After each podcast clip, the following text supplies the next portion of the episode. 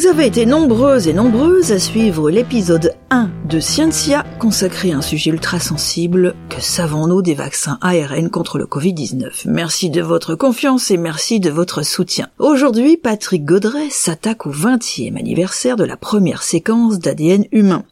Rappelons que notre chroniqueur expert est généticien et qu'il a travaillé comme directeur de recherche au CNRS. En plus, c'est un ancien membre du comité consultatif national d'éthique pour les sciences de la vie et de la santé. Scientia épisode 2, la séquence de l'ADN humain à 20 ans, c'est tout de suite Scientia, une émission de l'UFAL, l'Union des familles laïques. Février 2001, c'était il y a tout juste 20 ans. Le premier jet de la première séquence d'un ADN humain était publié. Il s'agissait d'une réalisation exceptionnelle et singulière qui déjouait le pessimisme et les pronostics de nombreux scientifiques. Ceux qui n'imaginaient pas, lorsque ce programme de recherche avait été lancé 13 ans plus tôt, qu'il pourrait être mené à bien et surtout aussi vite. Grâce aux progrès techniques et scientifiques euh, remarquables des 20 dernières années, donc de ces 20 dernières années, qui n'ont certes pas été sans leur lot de faux pas et d'inquiétudes, des millions de personnes ont aujourd'hui accès à leur information génomique personnelle. Est-ce un bien? Dans une conférence que j'avais donnée à l'UFAL il y a quelques années, je posais la question de savoir s'il s'agissait d'un outil de libération ou d'aliénation. Mais je, parle d'ADN et de génome, Kesako. On compare souvent le génome d'un être vivant à une sorte de grand livre dans lequel sont rassemblées presque toutes les informations nécessaires à la confection et au fonctionnement de chaque cellule de l'organisme et de l'organisme entier. Cette information est encryptée d'une certaine manière dans un code à quatre lettres, les quatre bases ATGC, dont l'ADN, l'acide désoxyribonucléique, est constitué. Cet ADN est présent sous forme de très longues molécules constituant les chromosomes, 46 dans l'espèce humaine. Et dans cette espèce humaine, on estime qu'il y a 1 à 2 mètres d'ADN présent dans le noyau de chacune de nos cellules. On y trouve environ 25 000 gènes. On dit souvent qu'ils caractérisent l'espèce et détermine les particularités de chaque individu, comme la couleur des cheveux, les yeux, des prédispositions à certaines maladies, etc. Mais la très grande majorité de notre ADN ne code pas de gènes. Et la fonction de cet ADN qu'on a qualifié tour à tour d'ADN égoïste, d'ADN poubelle, et qu'on a souvent beaucoup trop méprisé, reste encore très largement inconnue. D'une manière générale, on comprend encore assez mal le message qui est porté par les trois milliards de lettres du grand livre de notre génome. Être capable de lire les lettres de ce livre ne signifie pas qu'on soit en mesure d'en comprendre le sens. Nous sommes peut-être encore un peu comme ces scientifiques qui observaient les hiéroglyphes égyptiens en sachant, qui en devinant qu'il s'agissait d'une écriture, mais sans en comprendre le sens. La science, la médecine, la justice, mais aussi et surtout le business avec les services directs d'accès aux consommateurs et la gestion des mégadonnées, ces fameuses big data dont on parle, auxquelles ces millions de séquences ont donné naissance, tout ceci donc s'est emparé de la fameuse séquence d'ADN, des fameuses séquences, et les ont en quelque sorte banalisées. Il avait fallu dix ans et plusieurs milliards de dollars pour obtenir ce dont on célèbre ce mois-ci le 20e anniversaire. Si l'on revient sur les grands titres de presse de l'époque, on avait l'impression que tout était réalisé achevé. On avait obtenu la séquence complète du génome humain. Il s'agissait en fait d'un génome quasi virtuel ou plutôt d'un mélange de plusieurs génomes de donneuses et donneurs anonymes. Six ans plus tard, en 2007, seuls deux individus, des généticiens, disposaient de la séquence, complète de leur génome, Craig Venter et Jim Watson. Aujourd'hui, plus de 30 millions de personnes ont accès à leurs données génomiques détaillées. Avec l'avènement d'une génomique grand public et des sites web qui permettent aux participants de télécharger leurs données, il est de plus en plus facile de collecter des informations sur son ADN et d'y accéder. Si cette facilité d'accès aux données génomiques a pu contribuer à réunir des familles sur une base volontaire, la corrélation de variants d'ADN entre parents éloignés permet aujourd'hui, par regroupement, d'identifier des personnes qui ne figurent pas directement dans les bases de données, mais dont seuls les apparentés sont présents. On peut ajouter que la connaissance d'un grand nombre de génomes et de leurs variations apporte des bases solides pour lutter contre le racisme, encore que. Mais j'y reviendrai. Cette connaissance aurait dû aider à promouvoir, au-delà d'une certaine culture génétique, une vraie culture scientifique. Mais c'est loin d'être le cas. Un de ses travers a été d'asseoir sur des bases pseudo-scientifiques le concept du tout génétique ce qu'on pourrait caricaturer en disant que rien n'est de ma faute, monsieur, c'est la faute à mes gènes. Et où il y a du gène, euh, bon, trêve, de plaisanterie, je pense qu'on ne peut pas réduire l'homme à la simple biologie, déjà et certainement pas à la simple génétique. On sait aujourd'hui que dans le devenir d'une personne, la génétique ne représente qu'une fraction, un pourcentage qu'il est difficile, voire vain, d'estimer. Je crois que les notions d'environnement en ce qui concerne l'humain, les notions sociologiques, anthropologiques, psychologiques sont extrêmement déterminantes sur son futur. Et par conséquent, bien qu'étant généticien, génomiste de surcroît, je ne suis pas du tout convaincu que le tout génétique soit un bien. Ni un bien pensé, ni un bien à vivre. Le tout génétique est à classer parmi les dérives qu'induit je dirais notre arrogance, en particulier notre arrogance de scientifiques qui prétendent comprendre, voire avoir compris, la mécanique de la vie et de ses déviances pathologiques. C'est également la dérive de ceux qui veulent y trouver des réponses simples à des questions, à des problèmes complexes. S'il suffit d'une forme un peu particulière d'un gène pour être agressif, pédophile ou obèse, alors je n'ai plus à assumer mes actes ni mon comportement.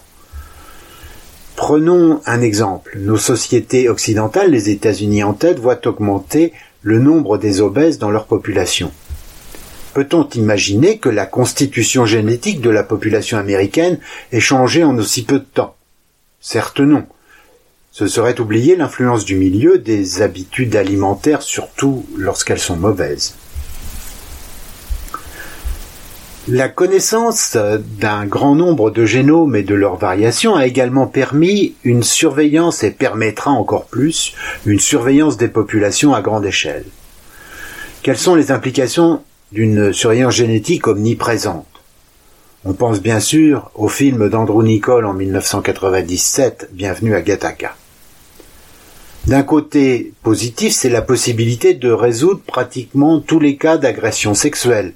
C'est le contrôle dans les aéroports qui peut aider à révéler des identités frauduleuses, essentielles notamment dans la lutte contre la traite des êtres humains et l'espionnage, voire le terrorisme.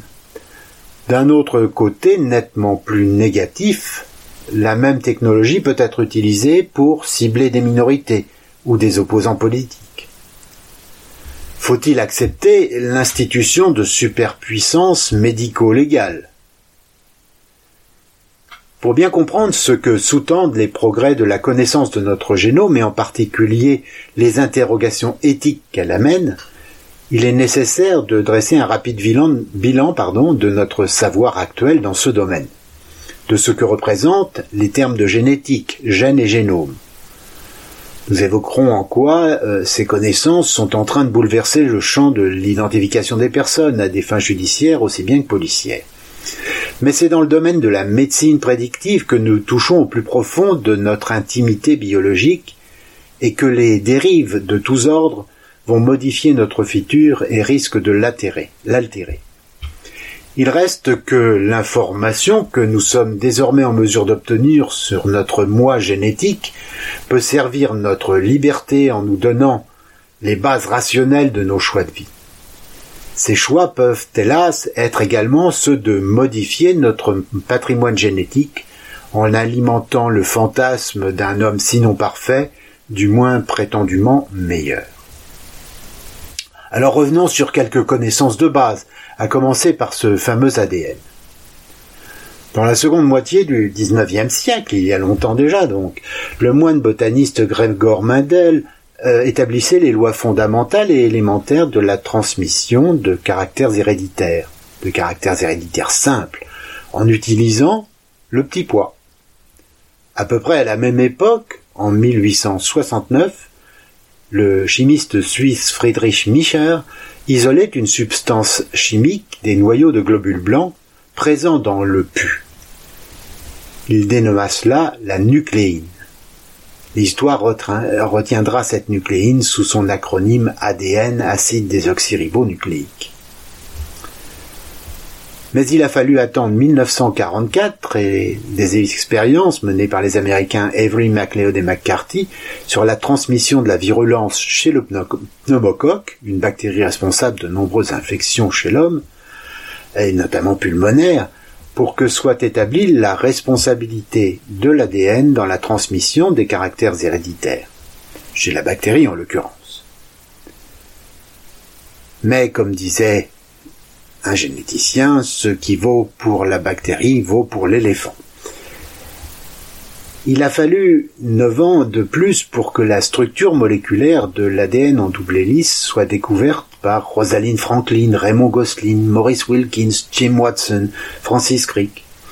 L'histoire de cette découverte, d'ailleurs, euh, et des relations entre les différents protagonistes, de l'attribution, l'histoire de l'attribution du prix Nobel en 1962, quatre ans après la mort de Rosalind Franklin, en fait, une épopée de la recherche scientifique avec ses grandeurs et surtout ses petitesses.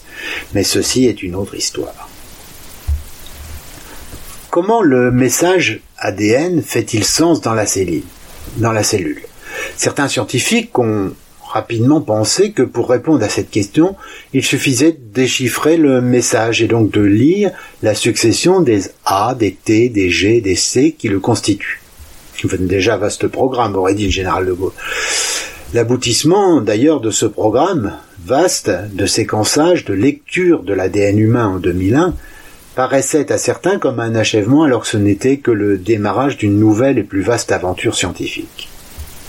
Il ouvrait la voie au génie inventif des technologues euh, qui ont créé des outils techniques pour en développer l'utilisation et lui permettre d'aller plus loin.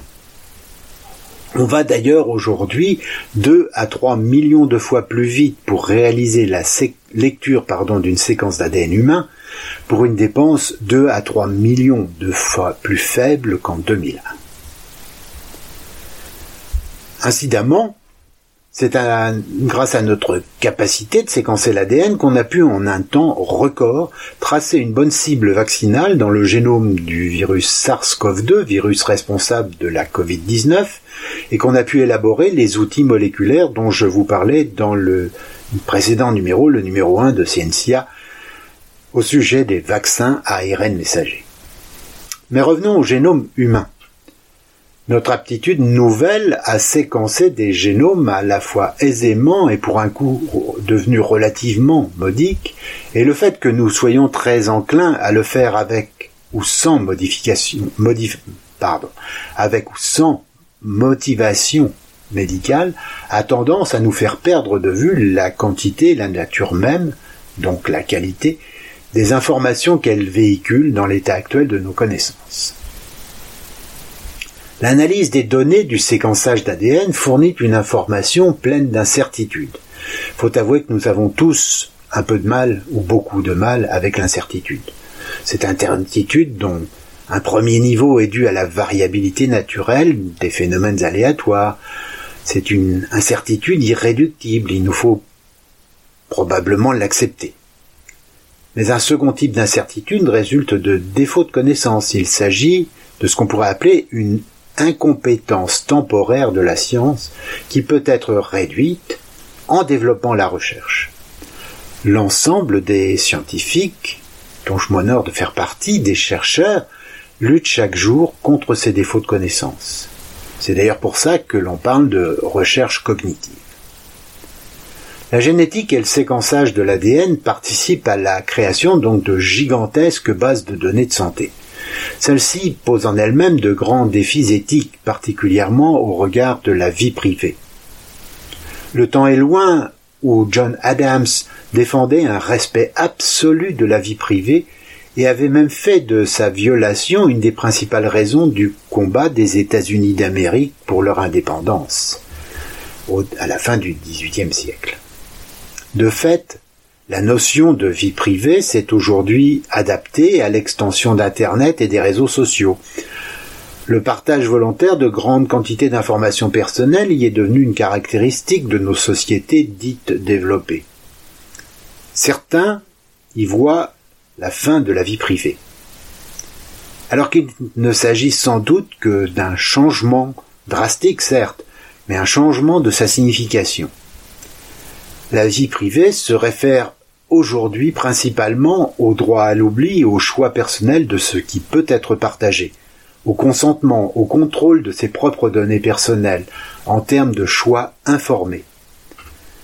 Ceci revendique une grande transparence et signifie une capacitation, les anglo-saxons parlent d'empowerment, de la personne à la source des données.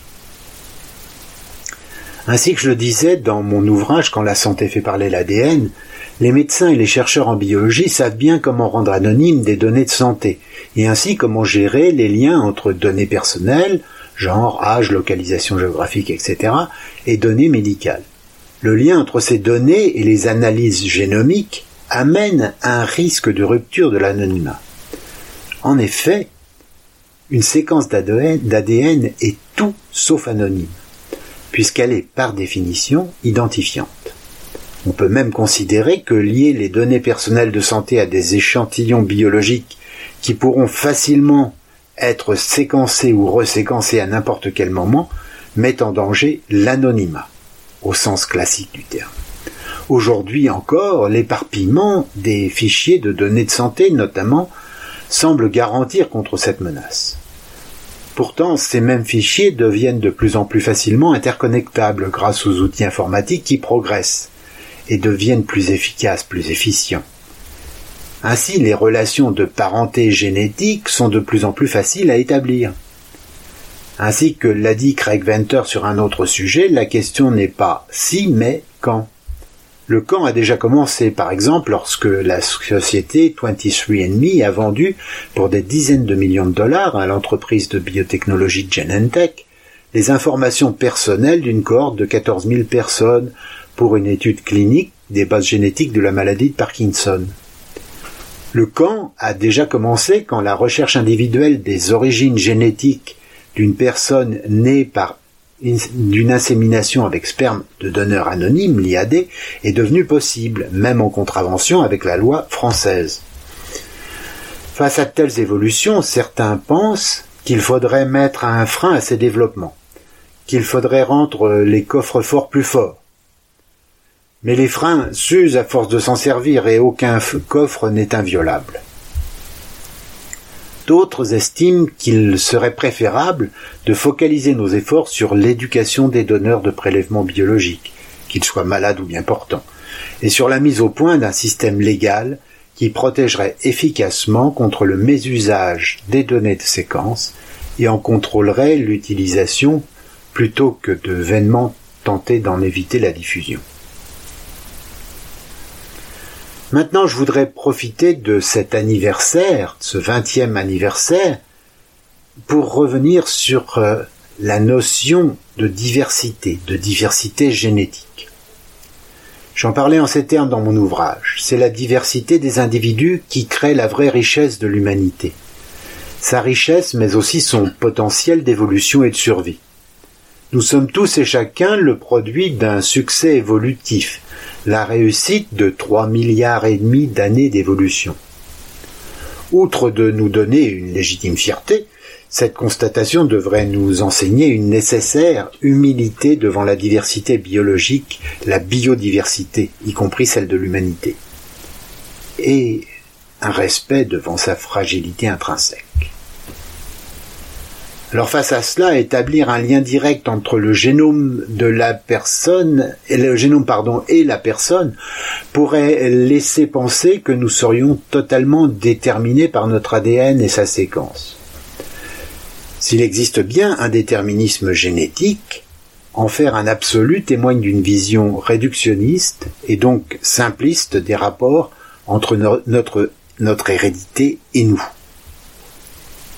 Ainsi, le déterminisme apparaît plus comme un besoin social, une réponse à la nécessité entretenue de maintenir un ordre établi, une hiérarchie sociale.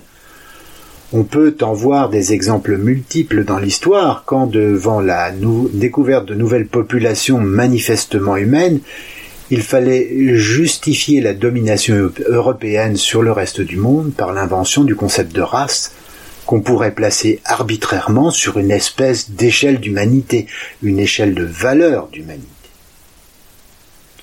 Le comité consultatif national d'éthique, le CCNE, dans son avis 120 sur les questions éthiques associées au développement de tests génétiques fétaux sur sang maternel, rappelait que c'est sur le déterminisme génétique et la caution qu'il donne aux stéréotypes sociaux que se fonde l'idée eugéniste suivant laquelle est favorisée, voire forcée, la sélection d'individus prétendument plus aptes, sur lesquels est construite une élite sociale. L'eugénisme, terme inventé par Francis Galton au XIXe siècle, est donc un mouvement social dans lequel une communauté cherche à contrôler son patrimoine génétique en régulant ses droits reproductifs encourageant à avoir des enfants ceux qui ont des droits considérés, des traits considérés comme souhaitables, et en restreignant les droits reproductifs de ceux qui sont considérés comme indésirables, parfois en les exterminant d'ailleurs. En fait, les scientifiques, les vrais, savaient dès avant février 2001 que les informations les plus importantes que pourrait nous apporter la séquence de l'ADN humain viendraient de la comparaison entre de très nombreux génomes, de l'étude de leurs variations dans l'espace et dans le temps. Les différences entre les ADN de deux individus sont relativement faibles, à peine 0,1%. Mais si l'on traduit cela en nombre de différences, cela se traduit par environ 3 millions de points de sites où les génomes individuels peuvent différer entre deux personnes. De plus, la distribution, de ces variations génétiques humaines n'est pas totalement aléatoire. On sait depuis longtemps que les génomes et leurs modifications dues à des facteurs aussi non génétiques diffèrent selon les origines ancestrales et géographiques. Bien sûr, ce qu'on peut tirer des millions de séquences déjà disponibles est un peu biaisé par le fait que la majorité d'entre elles sont d'origine européenne. Pourtant, on sait que deux Africains subsahariens sont plus susceptibles d'être génétiquement différents l'un de l'autre que d'un individu d'ascendance européenne ou asiatique. N'oublions pas que le petit nombre d'humains qui ont quitté l'Afrique il y a environ cent mille ans pour peupler le reste du monde ne représentait qu'une petite fraction de la variation génétique qui existait alors. Lors de sa colonisation de l'Europe, Homo sapiens s'est croisé avec des parents humains archaïques comme les néandertaliens, ce qu'il en a gardé dans son ADN a des fonctions biologiques telles que la sensibilité au diabète ou à certains virus. Mais toutes ces études ne font que commencer et celle l'étude de la diversité génétique de l'humanité a encore de très beaux jours devant elle. Ainsi que le titrait la grande revue American Science, si la séquence de l'ADN humain n'a que 20 ans, elle a déjà un héritage complexe et compliqué. L'article dont il est question dans cette revue Science proposait de tordre le cou à ce qu'ils appelaient l'enchevêtrement de la race et de la génétique. Ce que nous a confirmé la comparaison des séquences de nombreux individus humains, c'est que la notion de race est une construction sociale, pas, une division naturelle des êtres humains inscrite dans leurs gènes. Pourtant, et c'est pour moi paradoxal, la connaissance du génome humain a suscité un regain d'intérêt pour les différences génétiques fondées sur la race. Vous remarquerez que je ne dis pas des études sur les races fondées sur des différences génétiques car cela n'aurait aucun sens scientifiquement. Certaines de ces pseudo-études ont conduit l'American Society of Human Genetics, en 2018, à publier une déclaration dénonçant les allégations de pureté raciale fondées sur la génétique comme étant scientifiquement dénuées de sens. Comment ne pas voir que l'idée même de race biologique a été inventée pour soutenir le racisme? On l'a encore vu récemment dans les résultats de sensibilité à la Covid-19 qui a prétendu trouver des différences génétiques entre les races. Traiter la race comme un facteur de risque biologique masque la façon dont le racisme structurel a des effets biologiques et produit des disparités en manière de santé dans des populations sans que la génétique puisse en être blâmée en quelque manière. La revue Science, toujours dans le même article, proposait de travailler à une compréhension radicalement nouvelle de l'unité et de la diversité humaine et d'orienter des questions et des méthodes de recherche innovantes pour qu'elles ne reposent plus sur des classifications raciales inventées comme si elles étaient biologiques.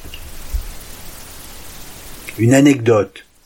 Je me rappelle une de mes grand-mères, née au XIXe siècle, qui me disait qu'on lui avait appris à l'école religieuse, certes, euh, qu'à l'époque il n'y avait que trois races d'humains, les blancs, les noirs, les jaunes.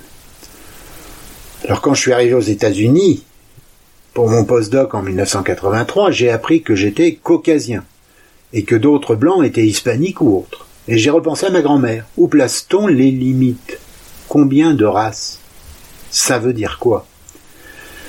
Il me semble que la biologie nous apprend qu'on ne peut pas faire tout entrer dans des cases. Comme il était dit dans le Dogma, Dieu a le sens de l'humour, regardez l'ornithorynque. Et oui, cet animal n'entre dans aucune case. Il est mammifère mais pond des œufs. Sa mâchoire cornée ressemble à un bec de canard et sa queue évoque celle d'un castor. D'ailleurs, lorsqu'il a été découvert en Tasmanie, certains naturalistes européens ont cru à une plaisanterie.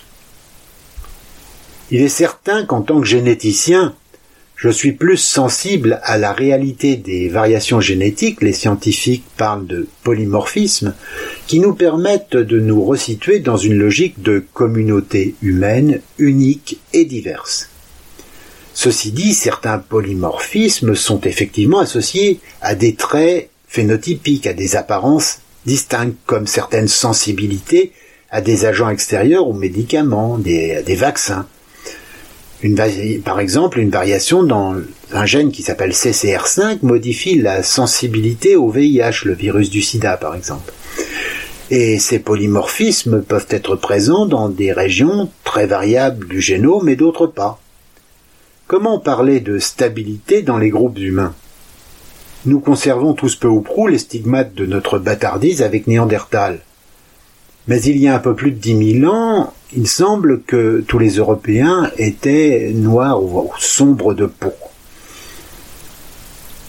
Le généticien des populations, Paul Verdu, salue les travaux énormes sur mutation et migration qui éclairent l'histoire évolutive des traits que l'on observe aujourd'hui dans l'humanité.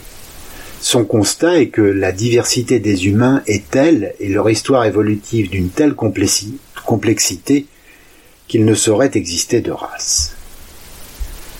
Les races, ce sont des cases, des petites boîtes très étroites, comme le chantait Graham Allwright. Alors que le polymorphisme évoque l'instabilité, la fluidité. Un polymorphisme euh, donné peut nous placer dans une boîte, alors qu'un autre polymorphisme, présent dans le même génome, chez la même personne, nous mettra, nous placera dans une autre boîte. C'est l'histoire, l'anecdote euh, presque amusante de certains suprémacistes blancs américains qui ont eu la désagréable surprise d'apprendre, euh, lorsqu'ils ont fait séquencer leur ADN, qu'ils avaient une ascendance afro-américaine. C'est le fait de mettre les personnes dans des boîtes, de les enfermer dans des soi-disant communautés, dans des groupes ethniques étanches qui isolent les caractères génétiques. On parle d'ailleurs d'isolat génétique. Je pense aux Bretons avec la luxation congénitale de l'anche ou aux Juifs ashkénazes avec le syndrome de Bloom. Une fois isolés, ces caractères génétiques finissent par être utilisés pardon, pour définir les boîtes en question. Il s'agit d'une rétro-justification. Pour terminer sur une note un peu humoristique, je dirais que personnellement, ce n'est pas que je ne voudrais pas être raciste, je plaisante évidemment, mais la biologie me dit que c'est idiot. Merci de votre écoute et à bientôt. Scientia continue. Merci Patrick Gaudret. Et pour celles et ceux qui voudraient encore en savoir plus, je rappelle que vous êtes l'auteur du livre Quand la santé fait parler l'ADN.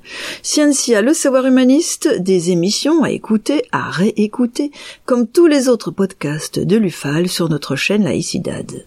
À bientôt pour le prochain épisode au titre assez intrigant. Ne tuons pas la poule aux œufs d'or. Il sera question d'innovation et de fuite en avant technologique.